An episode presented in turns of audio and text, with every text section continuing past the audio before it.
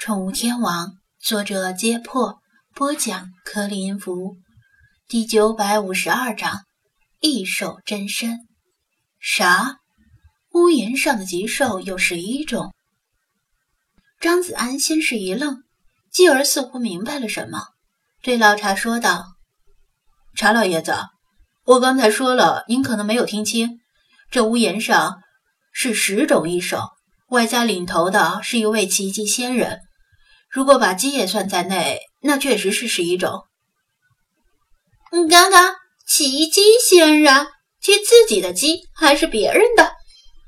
理查德对到底有几种异兽并不关心，唯独一听到鸡就来了精神。鸡你，张子安瞪了他一眼。你看看，本大爷也有奇迹。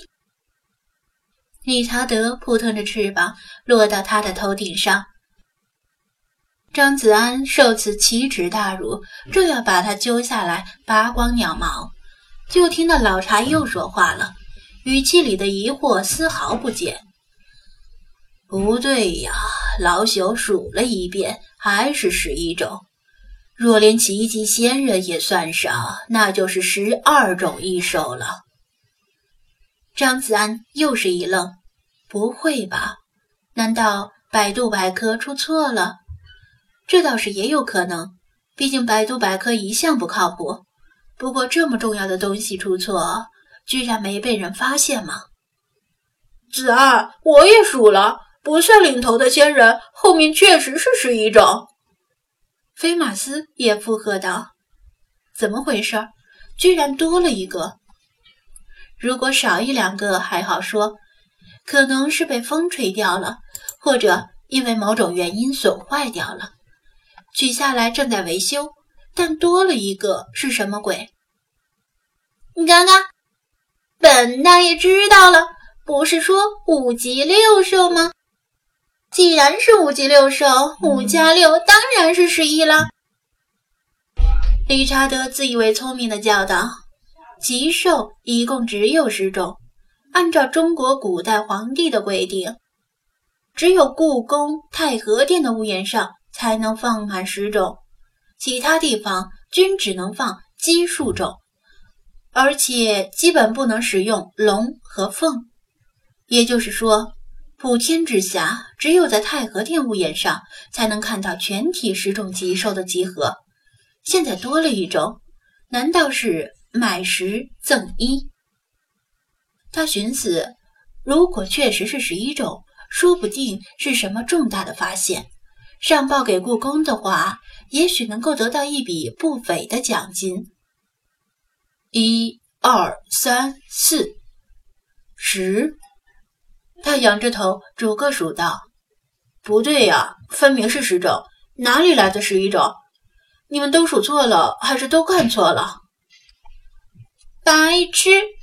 理查德抡起翅膀，啪的拍在他的脑袋上。你们数的不是同一个屋檐。张子安侧头一看，老查和菲马斯都在盯着右侧的屋檐，而他数的是左侧的屋檐。他只得又数了一遍右侧屋檐上的棘兽数量：一、二、三、十、十一。我操！真他妈是十一种！张子安忍不住连爆粗口，这个发现实在太惊人了。是不是那两种日久生情，下了个小崽？理查德促狭的叫道：“整天蹲在屋檐上，也怪寂寞的。”你以为是你呢？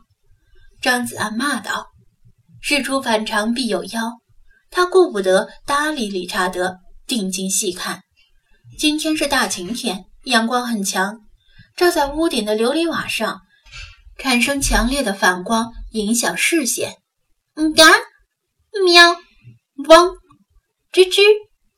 我操！这一看不要紧，他和精灵们同时惊呼出声，因为有一只棘兽突然动起来，身体一扭。向后跃下屋脊，从他们的眼前消失了。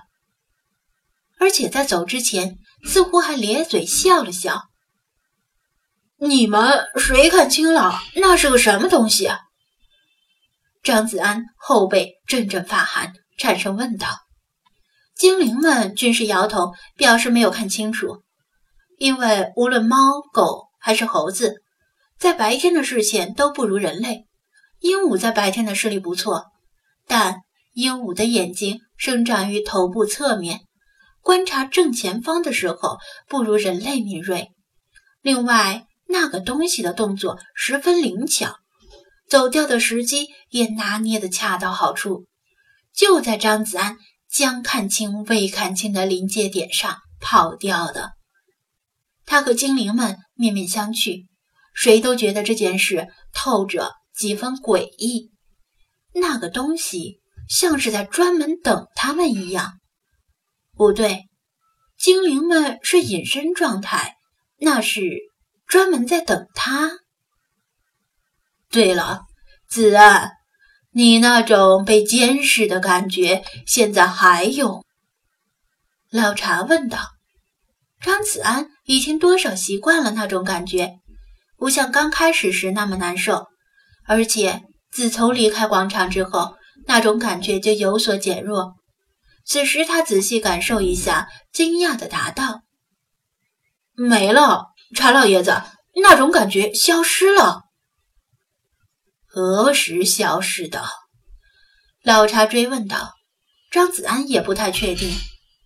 似乎就是刚才，老茶剩下的话就不用说了。他已经明白老茶的意思，就是刚才跑掉的那个东西一直在监视着他。如此说来，那个东西于广场上出现，然后先咱们一步来到这里，在这里等着咱们，故意让咱们看见之后就走掉了。他所图为何？老茶沉吟道：“没有谁能回答。在此之前，那个东西一直隐藏得很好，没有露出马脚。如果他想继续暗中监视张子安，应该依然保持隐蔽。他既然蹲在那么显眼的屋檐上，就说明他是故意暴露自己位置的。哼！”以本宫之见，咱们只当没看见就好。本宫最讨厌这种藏头露尾的宵小之辈。”菲娜不屑地说道。“陛下，老朽觉得不妥。若对方有意为之，势必还会折返。要不要追过去看看？”老查提出异议。张子安回头看了看。游客的大部队快要赶上了。如果不想跟游客人挤人，就不能停留在这里浪费时间，必须尽快继续前行。那个东西跑掉的方向是故宫的更深处。反正张子安和精灵们也要继续往里走，似乎并不冲突。但是总觉得那个东西是故意引诱他们过去的。这会不会是个陷阱呢？俗话说“穷寇莫追”。张子安正在犹豫不决，兜里的手机突然响了一下。他拿出手机一看，居然是宠物猎人精灵侦测信息。侦测到稀有宠物出现在您的城市，是否前往捕获，由玩家自行决定。以下是宠物信息。精灵史诗传说集，捕获难度极高，危险度低。游戏提供的电子地图上，代表精灵所在位置的光团，恰好笼罩了整个故宫的范围。